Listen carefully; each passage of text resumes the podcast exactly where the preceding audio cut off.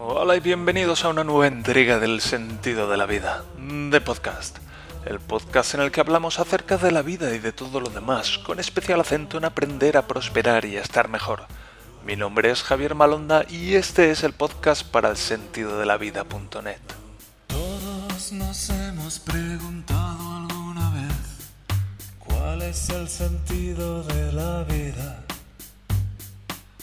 Pero si lo buscas en internet, el sentido de la vida.net. Sí, el sentido de la vida.net, donde puedes encontrar las columnas que publico cada día del lunes a viernes, así como algunos productos y servicios a tu disposición para aprender a prosperar y a disfrutar del proceso de vivir. Hoy es martes, día 3 de noviembre del año 2020 del Señor, y este es el episodio 133. Un saludo a todos los escuchantes, os quiero mucho, y un saludo, pues eso, a Dani, a Edu, a Rosana, a Janmish, a Arturo, pero en general a todos, muchas gracias por estar ahí. Hoy dedicamos este episodio a las personas con síndrome de Asperger. Por cierto, ¿qué os parece la entradilla como la vengo haciendo últimamente? Que empiezo, hola y bienvenidos a la bla bla bla bla bla bla, y entonces paro y en ese momento empieza la letra de la canción de la entradilla. Y entonces luego la dejo sonar y luego sigo. ¿Qué tal eso? ¿Suena mejor que grabarlo todo así por encima de, de la canción? En fin, una cosa que os quería preguntar. Y sí, dedicamos este podcast de hoy a las personas con síndrome de Asperger. ¿Por qué? Pues porque hoy hemos estado hablando acerca de eso en, el, en los comentarios de el sentido de la cuando estaba hablando de pues eso de los del ego y de los seres humanos y del Wim Modem ha sido Julia quien ha dicho "Mm, eso que estás comentando de simular esto por, por no sentir eso me suena a síndrome de Asperger. Te has planteado alguna vez si eh, si encajarías en eso y sí, me lo he planteado alguna vez. De hecho, mm, una novia que tuve, Pilar, un saludo Pilar, por cierto, no sé si me escuchas, que era psicóloga, me dijo una vez, oye, esto, tú encajarías en eso del Asperger. Y yo, "Ah, pues mira qué bien.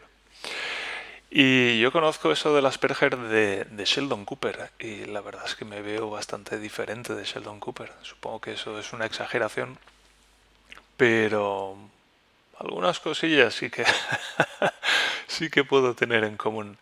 Y bueno, pues me llama la atención eso del ah, el síndrome de Asperger. A mí la verdad es que no me interesan tanto las definiciones ni dónde encajaría, ni a mí lo que me interesa es estar mejor. Y llevo interesado en esto desde que en 2008 decidía que no me suicidaba y bueno, pues llevo ya 12 años y 7 meses trabajando en encontrar lo que me ocurría y, y superarlo. Y llevo ya, pues eso, 5 años que me costó descubrir lo que me pasaba y 6 años ya largos poniéndole fin. Y cada vez estoy más cerca y cada vez estoy mejor. Así que no me importa tanto cómo lo llamamos, sino cómo hago para seguir avanzando. Y es muy interesante eso de los psiquiatras y con sus clasificaciones y sus diagnósticos y, y de dónde encuentran el origen de las cosas. De y bueno, yo vengo de, de algunos médicos y de psiquiatras y de, y de psicólogos y me hace mucha gracia, me hace mucha gracia porque le dan unas explicaciones de los inhibidores de serotonina y cosas así, cuando en realidad, bueno, pues fui doblado en dos y de una manera muy particular. Y claro, pues eso provoca una cantidad de, de dolor, pues ah, difícil de expresar, pongámoslo así, que se queda enquistada en el interior del ser y como con unas ganitas de suicidarse, pues que muy grandes y que van creciendo porque el dolor es descomunal, el dolor es indescriptible y está ahí siempre y por mucho que se haga para intentar vivir normalmente, pues ah, llega el momento en el que uno se tiene que rendir a, a lo que está ocurriendo, sea lo que sea, por muy inconsciente que sea, y tiene que decir, bueno, aquí qué hacemos. Así que bueno, esta es una, una introducción muy larga para dedicar este podcast a las personas con síndrome de Asperger. Eh, personas con síndrome de Asperger, aquí tenéis vuestra casa. aquí tenéis vuestra casa. Este es vuestro podcast, El sentido de la vida. Y por cierto, bichos raros en general, aquí tenéis vuestra casa. En fin, al hilo de esto, vamos a proseguir con la escaleta y hoy vamos a hablar de las habilidades sociales. Y una de las razones por las que hablo de las habilidades sociales es por eso, por mi carencia de las mismas. por mi total ausencia de las mismas. No total ausencia porque bueno, eh, en el fondo yo creo que tengo un talento para las relaciones sociales, que tengo un cierto carisma y que simplemente pues aprecio a la gente y quiero que a la gente le vaya bien y nos aprecio como seres humanos. Y en fin, pues eso se nota, eso la gente que entra en contacto conmigo pues lo nota. Y y cuando, cuando tengo una cierta confianza con las personas o cuando estoy en un cierto estado en el que bueno, pues me permito confiar en las personas, pues puedo fluir con facilidad y me hace fácil establecer relaciones sociales y, y, relacionarme con una cierta habilidad. Pero claro, ten en cuenta que yo en, en torno a 1990 fui doblado en dos. Y me gustaría escribir acerca de esto, pero me da pereza porque me gustaría poner un diagrama para que se viera exactamente cómo me doblé, porque me estoy dando cuenta, es interesante como pues el, el trauma, como que al tener lugar el trauma se se, la información se contiene dentro del mismo, dentro del daño o algo así. Entonces luego al deshacer ese camino es como que se va accediendo a la información que de, lo que causó el trauma y de cómo tuvo lugar. Y entonces yo, donde hace unos años solo sentía un vacío y luego eso fue entumecimiento y luego eso fue pues purito dolor, pues he ido a lo largo de este proceso aprendiendo a hacer distinciones más precisas en lo que voy sintiendo. Claro, al principio no sentía nada, luego sentía entumecimiento, que por definición es como sensaciones lo más difusas posibles. Y luego pues he ido como toda, toda esa nube de sensaciones difusa ha ido haciéndose cada vez más clara y más concreta y entonces yo me he ido dando cuenta no porque lo haya visto en radiografías que también sino porque lo siento porque siento la manera en que las diferentes partes de mí están dobladas y retorcidas y lo siento cada vez con mayor definición. Y entonces es como que voy recuperando la información que me permite comprender mejor lo que ocurrió. Y y claro, podéis pensar que en un Big Crunch pues se dobla la columna vertebral hacia adelante y ya está. Pero la columna vertebral es muy difícil que se doble a la fuerza hacia adelante. Y tal vez es bueno que sea así porque si no se rompería. Entonces, para un poco para evitar la rotura, lo que hace la columna es retorcerse sobre sí misma, de manera que adquiere mucha más flexibilidad. Pero claro, al retorcerse sobre sí misma, el eje sobre el que se dobla el cuerpo no es horizontal, sino que se inclina y es como casi diagonal a 45 grados. De manera que mi cuerpo, o sea, yo me doblé en un eje que pasaba entre el cuello y el hombro y así inclinado en 45 grados. Lo que hace que tres, cuatro diafragmas fundamentales, esto en, fisiología, en anatomía se llaman diafragmas, son por ejemplo el diafragma del cuello, que es la parte que une el cuello con la parte alta del pecho, y es como un círculo imaginario que se llama diafragma y por el que pasan pues, un montón de cosas, un montón de partes del ser humano. Y esos mismos diafragmas están en, en esos círculos imaginarios de, los hombros, o sea, donde se conectan los brazos con el tronco. Esos son dos círculos imaginarios, uno a cada lado. Y luego podríamos añadir un, diafragma más, que sería, bueno, mira, el mismo, diafragma de la respiración, que es pues cuando conectas el pecho con el abdomen, pues tienes otro círculo imaginario. Y esos círculos se retorcieron sobre sí mismos, de manera que el contenido de, de las partes del cuerpo que pasaban a través de esos diafragmas se retorció. Y se retorció, pero vamos, de una manera difícil de creer y difícil de explicar. hasta el punto de que el, en el hombro derecho, en el diafragma derecho, al, dejar caer el brazo, yo aplastaba partes de, partes de mí, aplastaba músculos y aplastaba tendones que estaban retorcidos al pasar por ese diafragma del hombro derecho. Y para mí, durante muchos, muchos años, el, tantos como tantos, tantos como casi 30 o más de 30 ya, pero sobre todo fue para mí muy consciente en estos últimos seis años de ir entrando en contacto con esas sensaciones. El mero hecho de dejar reposar mi brazo derecho junto a mi cuerpo me causaba un dolor muy grande porque estaba aplastando esas partes de mí que pasaban retorcidas por el diafragma del hombro derecho. lo que quiero decir es que he estado experimentando cantidades de dolor que todavía se me hace difícil expresar en palabras, que, encuentro que las palabras no hacen justicia al dolor que he experimentado y que en cierto modo le debo mucho a mi inconsciente o le estoy muy agradecido a mi inconsciente por, por haberme permitido durante muchos años vivir sin experimentar ese dolor, eh, por, esa labor de entumecimiento que ha realizado mi inconsciente por, por pura compasión, básicamente, por pura compasión amorosa de este pobre chico está sintiendo este dolor, pero no sabe, no sabe todavía lo que le ha golpeado, no sabe lo que le ha pasado y no sabe cómo arreglar esto. Entonces, ¿para qué va a estar este pobre chico sintiendo este dolor continuamente? Vamos a entumecerlo y, ya veremos.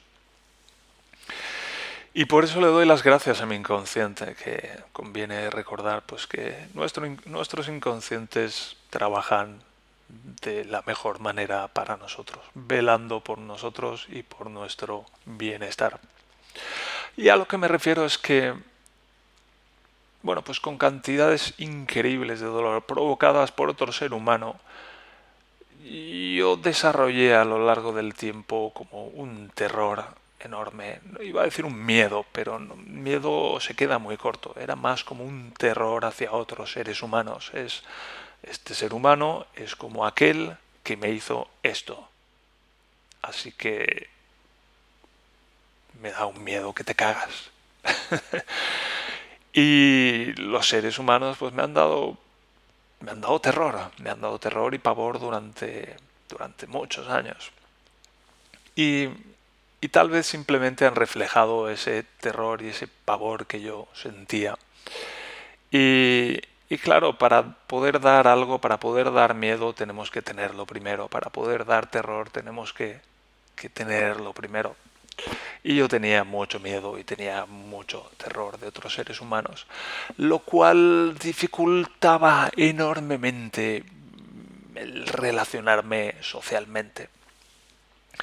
Y yo estaba como muy, muy encerrado en mí mismo, porque desarrollé esa coraza, esa coraza que me protegía de mi propio dolor y de mi propio daño y, estaba encerrado ahí y era pues una persona a la que le hablaba, no sé, ¿sabes? De estas personas que les hablas y no, no responden, pero no es que no respondan verbalmente, sino es que no responden ni siquiera físicamente. les hablas y es como es como si le hablaras a una pared o como si le hablaras a la silla. Es una persona que está como ausente, está desconectada, está al margen de lo que está ocurriendo a su alrededor. Porque, puff, se puede ir muy, muy profundo, muy, muy, muy lejos. Es. Claro, las personas que no han experimentado esto, ¿cómo se van a imaginar que algo así puede ser? Pero yo conozco una dimensión de la vida como muy de ciencia ficción, que, pues ¿cómo, ¿cómo, lo voy a compartir con otras personas? Es que no me van a creer, es un poco lo, como, lo que comentábamos el otro día, como si nos abdujeran unos extraterrestres y luego nos trajeran de vuelta a la Tierra. ¿Cómo vamos a, cómo vamos a contar eso? Pues es un poco haber sufrido un Big Crunch, es algo más o menos así. me encantaría poder encontrar a más personas que hubieran pasado por lo mismo que yo y hacer un club del Big Crunch y ser los cruncheados o algo así o los supervivientes del Big Crunch o algo así. Algo, estoy aprendiendo a transformar esa identidad de víctima a una identidad, no sé, con un poco más de, de iniciativa, como sería, bueno, yo sobreviví a un Big Crunch, así que soy un superviviente. Aquí estoy. Y bueno, pues mis habilidades sociales están ciertamente limitadas y me resulta relativamente fácil pues relacionarme con gente así, con, que piense muy técnicamente, con gente que esté también en ese espectro de los raritos. Y son gente que al final terminamos relacionándonos básicamente con ordenadores o con máquinas. Con las, con, las que nos entendemos mejor. En fin, y hoy quería hablar de esto porque estoy viendo a ver cuánto tiempo llevamos. Llevo ya 15, 16 minutos y hoy tenemos un capítulo largo de, eh, del diario Teutón otra vez. Pero quería hablar de esto y es que ya digo, yo me siento muy limitado en mis habilidades sociales, estoy aprendiendo, estoy aprendiendo mucho y a medida que me voy recuperando y voy sintiendo más partes de mí, voy teniendo más partes de mí disponibles, me resulta más fácil relacionarme socialmente. Y a la vez pues tengo la suerte, el privilegio de convivir con una persona que es una verdadera maestra en cuanto a las habilidades sociales se refiere, que es Daniela, mi novia barra mujer. Y, y es increíble, hace cosas increíbles con otras personas que para mí son increíbles. Y un ejemplo de esto es lo que quiero traer aquí hoy. Y es que, bueno, pues a principios de febrero me llegó de la renta alemana, como de la, ahora no me viene la palabra, pero ya sabes, ese dinero que, recibimos después de haber trabajado muchos años del Estado, pues me enviaban uno, me enviaron un documento diciendo hay algunos periodos de su vida laboral que no es tan claro y los periodos son estos, entonces nos gustaría que los completaran. Y yo leí eso y no vi ningún, ningún plazo para completar la tarea y eso me llamó la atención y dije, bueno, pues ya lo haré. Porque además todos los asuntos que estén relacionados con mi vida, en particular mi vida laboral y con lo que es la estructura, son asuntos sumamente dolorosos para mí y hay veces en, por ejemplo, cuando he tenido que hacer mi currículum, es como tener que ir a través de tantos años de experiencias de trabajo en las que pues, fue horrible para mí levantarme cada mañana e ir a un sitio y estar con otras personas y hacer cosas cuando yo lo, lo que en realidad quería era quedarme en la cama y vegetar y preguntarme si me suicidaba o no. Pues cuando tengo que hacer cosas como escribir mi currículum o enfrentarme pues eso a mi vida laboral y en particular a momentos dolorosos donde veo bueno pues en por ejemplo los últimos 10 años que estuve en España no he trabajado o trabajé uno o dos años como autónomo. Son realidades dolorosas a las que pues de vez en cuando me tengo que enfrentar y muchas veces termino llorando. Ayer por ejemplo terminé llorando. Y y bueno, me enviaron ese documento y lo dejé pasar, lo dejé pasar y al cabo de seis meses me enviaron otro documento diciendo, bueno, pues lo que tenemos de ustedes son estos datos y con estos datos se va a calcular su renta. Y Daniel al otro día se enteró de esto, me metió caña y me dijo, vamos a, vamos a completar esto y yo, pero es que ya ha pasado el plazo. Y bueno, mañana llamas y hablas con, con la persona que te atienda y preguntas si puedes completar la información aunque hayan pasado los plazos. Y puff, llamada por teléfono a las autoridades alemanas, no sé, me da mucho terror, no lo quería hacer, pero bueno, esta mañana antes de ponerme a escribir, como vengo Como viene, vengo practicando, la primera cosa en el día, tragarme el sapo. En referencia a ese libro de Tragues ese sapo del que nos habló Ed y que también conocía a través del podcast Cállate y vende. Y bueno, es esa filosofía de la primera cosa de la mañana, hacer la primera, que la primera tarea del día sea la peor. Y así ya nos lo quitamos por delante. Y de ahí la referencia al tráguese ese sapo. Pues esta mañana me he tragado yo el sapo a primera hora del día. Y he hablado con una señorita pues que ha sido muy, muy amable y le he preguntado, pues le he explicado que se me habían pasado los plazos y le he preguntado si podía igualmente completar la información. Me ha dicho que no, que el proceso estaba terminado y que ya está. Y yo, bueno, pues nada. Bueno, por lo menos ya he llamado, he cumplido y he hecho lo que he podido. Y se lo he contado a Daniela y Daniela, uy, eso no puede ser. ¿Está bien si llamo yo? Y yo, sí, sí, llama tú. Y he oído a Daniela coger el teléfono, hablar con la señora. ¡Ah, ja, ja, ja, ja! ¡Ah, ja! Sí, es que mi novio le ha pasado esto. Y jiji, ja, ja, ja, ja! Es que no sé qué, no sé cuál.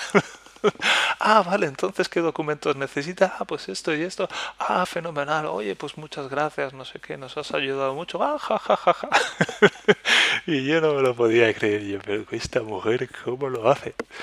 Y eso es un ejemplo de habilidad social increíble. Es como un superpoder para mí de, de estas cosas que hace Daniela, que habla con la gente y se enrolla con ellos y es una pasada las cosas que logra que las personas hagan que, y donde yo encuentro paredes y muros, Daniela pasa volando por encima con paraguas de Mary Poppins, no sé cómo lo hace, pero hoy he flipado una vez más y me pregunto, la gran pregunta es cómo hago para desarrollar esas mismas habilidades sociales que tiene ella. Bueno, pues tengo tiempo y tengo una maestra junto a mí y doy las gracias por ello y ya estoy en el proceso de aprender, así que Asperger, ahí detrás te quedas. tengo cosas mejores que hacer que lamentable que lamentarme de un síndrome de Asperger o algo similar.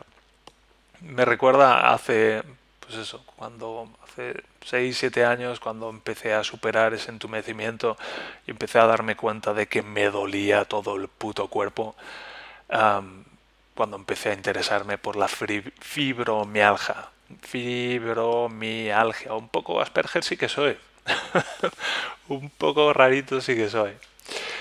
Y, pensé, bueno, pues ah, no sé, leí los síntomas, dolores musculares, articulares, por todo el cuerpo, dije pues que no tendré fibromialgia. Bueno, pues lo que tenía era todo el puto cuerpo retorcido.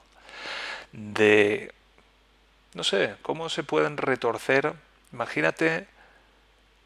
Claro, es que te estoy hablando como si fuera un muñeco y toda mi musculatura se hubiera retorcido sobre los huesos y claro, especialmente en las articulaciones donde los músculos van cogiditos, pues ah, si los músculos ya duelen, pues las articulaciones ya ni te cuento, pero en general me dolía todo el cuerpo. Pero claro, ¿cómo llamo a esto? Big Crunch, nueva enfermedad rara. Ahí, por cierto, he leído que hay algún hay un instituto o algo así de, las enfermedades raras, pues el Big Crunch podría ser una enfermedad rara y bueno, pues tiene unos ciertos síntomas similares a la fibromialgia, similares a la Asperger, pero es otra cosa diferente. Tiene otra trayectoria, otros orígenes y bicranchitis lo podemos llamar. Me río por novedad porque ayer ya estuve llorando suficiente. En fin, y con esto, después de estos dos puntitos de la escaleta, nos vamos a meter de nuevo en el diario Teutón. Pongámonos en pie, firmes con el corazón en el pecho y la mano encima para escuchar el himno alemán y prepararnos para la lectura de un nuevo capítulo del diario Teutón titulado Nuevo Swing del Payo Pork.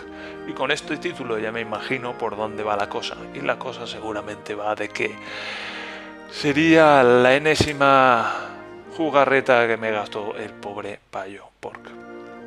En fin, con esta presentación nos vamos al día 13 de diciembre que viene Navidad del año 2004.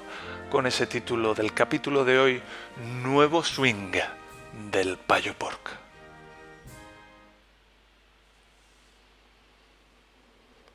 Hoy es jueves y acabo de terminar mi semana más un día de trabajo. El balance es de lo más variopinto. Por la parte del trabajo en sí mismo, destacar que tengo las bolas en carne viva de rascármelas. El que lo haya hecho alguna vez sabrá que rascarse las pelotas es realmente aburrido. A pesar del exceso, no puedo decir que lo haya pasado mal. He aprendido un huevo de microcontroladores, cosas básicas que siempre había querido saber, y he podido echarle una vista al mar, un vistazo al mar, un proyecto que están haciendo para Lufthansa. El mar es un cacharro relativamente pequeño con el que planean dar acceso a Internet durante el viaje a los pasajeros, pero no a todos, claro, solo a los que se sientan delante en el avión pueden estirar las piernas y beber whisky por la patilla. Como mi contrato tiene una cláusula sobre secretos industriales, hasta aquí puedo leer. Pero interesante la cosa. A ver si un día de estos me mandan en avión en primera clase y puedo hacer algo que no sea pensar en lo buenas que están las azafatas. Con los compañeros la cosa ha sido lógicamente, ha ido lógicamente de menos a más. Los alemanes no son especialmente conocidos por su carácter abierto y jovial, así que me los he tenido que ir ganando a pulso uno a uno. El más enrollado, un marroquí que trabaja en mi departamento. Hay una gran diferencia entre la gente que nunca ha salido de su pueblo y aquellos que saben lo jodido que es estar a dos mil kilómetros de casa y no enterarse de la misa a la mitad. Cuando conozcáis a alguien de fuera, no seáis cabrones y hacedle la vida fácil. A los Erasmus hacedles lo que queráis, que esos han venido a buscar el lado salvaje de la vida. Esta tarde, como digo, he recibido mi primera placa operativa, con lo cual he podido empezar a encender LEDs y a darme cuenta de lo limitado de mis conocimientos. Lo primero que tengo que hacer mañana es preguntarle a alguien por qué no puedo inicializar variables en main.c. Espero no pasarme la noche dándole vueltas al tema. Hoy he tenido por fin mi primer tete a tete con el payo pork desde que llegué a Wiesbaden barra Mainz. El payo porque es como el mago de Oz. Cada vez que hablo con él mi vida da un vuelco. Esta vez no ha sido una excepción.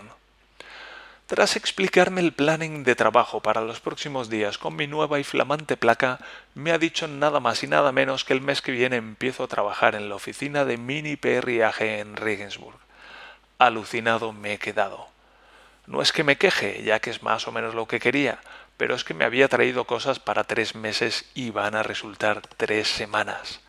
Ahora que me había comprado una sartén para comer caliente, ni tan siquiera mencionar que tengo al payo Ulrich metido en mi habitación hasta que acabe marzo y que no sé muy bien dónde voy a sentar el culo cuando esté de vuelta en Regensburg. Pero no todo iban a ser malas noticias. Me ha dicho que puedo tomarme vacaciones para Navidad. Y no solo eso, sino que como él va a estar ocupado durante la primera semana de enero, puedo aparecer en la oficina a partir del día 10. El overload al que está sometido el payo pork también tiene sus cosas buenas. Vacaciones pagadas a las tres semanas de empezar. Parece que me empiezan a respetar por aquí. Bien es cierto que ya necesitaba vacaciones. ¿Qué carajo? Así que he cogido un billete para el día 24 desde Frankfurt. Lo malo es que tengo que estar en el aeropuerto a las 5 de la mañana. Me sorprendería mucho que hubiera trenes a esas horas, así que me temo que la noche del 23 al 24 dormiré en el aeropuerto. Como digo, ya estoy hecho a todo, y si no, me hago, que para eso estamos aquí. Los que no hicimos la mili nos la tenemos que buscar. Un ejemplo. Cuando llegué aquí quería comprar azúcar, pero pensé que como siempre que se compra un paquete se enmierda todo si no se tiene de dónde ponerla, como en mi caso, bien podría comprar terrones. Me llevó unas pocas horas descubrir que los terrones no se deshacen en el yogur tan bien como yo había pensado. Lo que hice entonces fue poner un par de docenas en una taza y machacarlos con una cuchara en mis ratos libres. Los terrones deben de tener una dureza similar a la del diamante, pero con paciencia y esmero conseguía extraer el suficiente polvillo como para edulcorar mis postres. La cara de mi amigo cuando vino a pasar el fin de semana y vio que yo mismo me molía mi propio azúcar fue de espanto. Hemos hecho un hombre de ti, me dijo. Cosas del payo pork, le respondí. Dar cera, pulir cera, pequeños saltamontes. Ahora en invierno me llevo unos calambrazos de órdago. Debo de tener una personalidad no magnética, sino electromagnética, ya que cada vez que toco algún artículo metálico me llevo una sacudida de cuidado. El hombre antorcha podía volar y, lanzar fuego, pero yo tengo unos superpoderes de mierda que no sirven para nada, solo para joder. El resultado es que cada vez que voy a abrir una puerta o tocar un grifo, tengo que alargar la rodilla para que el calambrazo a través del pantalón sea de menor calibre. La gente que me ve se piensa que estoy gilipollas, claro. Me voy a tener que poner unos latiguillos de goma saliendo del trasero, como los que llevaban los coches antes, o eso una toma de tierra en los gallumbos. Este fin de semana me voy a Regensburg para hacer un par de papeleos y a ver a los amigotes. Los ladrones de la Deutsche Bahn, algo así como la Renfe, me querían robar más de 100 euros por el viaje de ida y vuelta, pero he conseguido encontrar a alguien con quien compartir un coche. Aquí existe lo que se llama Mitfahren, que es como una culturilla de compartir coche en recorridos largos para amortizar costes y proteger el medio ambiente. Hay varias páginas en Internet que se dedican a poner a la gente en contacto y gracias a una de ellas he encontrado un alemán que hace el viaje todos los fines de semana. Imagino que, como dice el refrán, tendrá ahí un par de tetas, pero ya se lo preguntaré durante el trayecto. El desplazamiento me va a costar tres veces menos. Voy a ir cómodamente rascándome las bolas. He desarrollado una gran destreza a estas alturas y encima hablando alemán con un nativo. Las cosas se ponen de cara cuando uno persevera. En el capítulo de maquinillas de afeitar yo pensaba que las desechables eran la solución a la situación en la que nos tienen los grandes fabricantes. Te venden la Match 3 por cuatro perras y luego te cobran un riñón por cada cuchilla. Igualito que con los cartuchos de las impresoras, pero encima las cuchillas no se pueden rellenar. Yo pensaba que éramos víctimas del marketing, de los anuncios de la tele. Llevo años usando una Match 3 y nunca he pilotado un avión, ni, tras afeitarme, he echado un polvo con una, cierva tremenda que esperaba ansiosa a que terminara el rasurado para venir a acariciarme la mejilla y lo que se tercie, como insinúan los anuncios. Yo creía que las cuchillas desechables no podían ser tan malas. Pero no. Después de varios afeitados con una gilet de dos hojas desechable, supongo que será una Match 2 Desechable, siguiendo la nomenclatura del fabricante, mis creencias han cambiado. No he conseguido apurar como con la Match 3 y el sangrado era común y abundante al término de cada una de las sesiones. Así que ayer pasé por el Walmart, no sabía que hubiera en Europa, y me he agenciado unos recambios. Menuda diferencia. Sobre las maquinillas eléctricas ya habló la gente la semana pasada. Mi padre ha sido un fanático de la cuchilla desde que empezó a afeitarse, hace ya algún tiempo, y desde mi más tierno mostacho ya se preocupó de que siempre tuviera un buen filo que llevarme al careto. Las eléctricas jamás, dice, eso es un insulto al afeitado. Bueno, no lo dice en esos términos, pero eso es lo que me llega. No sé si por curiosidad o simplemente por joder, siempre me he quedado con las ganas de probar uno de esos artefactos eléctricos, pero gastarse 100 o 150 euros para probar y que luego no te guste es casi como casarse. Vamos, que puede terminar saliendo caro. Me parece que me terminaré quedando con las ganas. De todas maneras, tengo que recordarme todas las semanas que es más fácil afeitar una barba de dos días que de diez. Y poco más iré informando sobre el transcurso de mi formación de la mano de Maese Pork, oh Dios de los imprevistos, azote de los responsables y parangón de la puntualidad.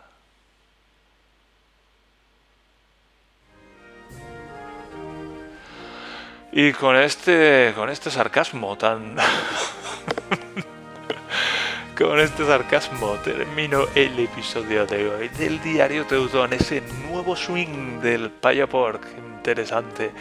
Y recuerdo también que me molía yo mi propio azúcar a partir de los terrones de terrones de azúcar. Y me imagino en mis recuerdos sentado ahí en la penumbra de mi habitación, con un frío fuera que te cagas solo mientras nevaba, con una cucharita, clac, clac, clac, clac, clac, clac, clac, clac, moliendo los terrones de azúcar para tener azúcar que ponerle al yogur que poder comerme de postre. Puf, no recuerdo cuánto más conté de esto, pero recuerdo que fueron tiempos muy duros de despertarme por la mañana, está oscuro, está nevando, hace un frío que pela, en la oscuridad voy a la estación, cojo el autobús, conduzco en la oscuridad y la nieve hasta el trabajo, me meto allí con aquellas personas desconocidas haciendo un trabajo que yo qué sé.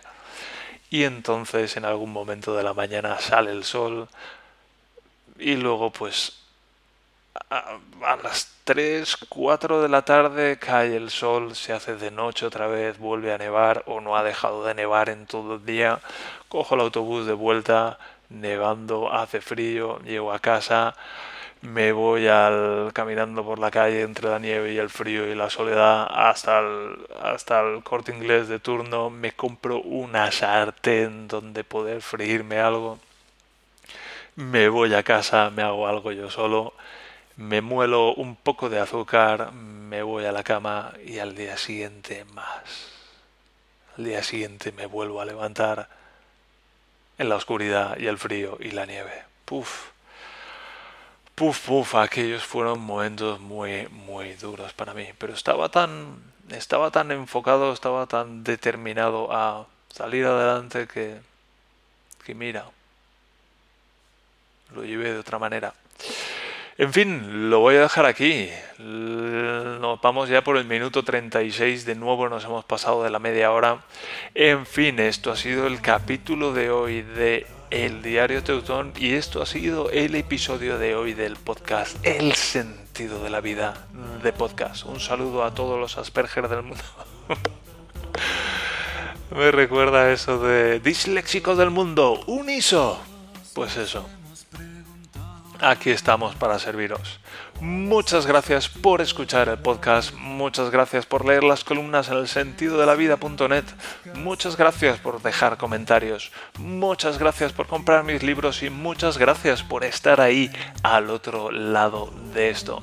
Muchas gracias y hasta el episodio de mañana.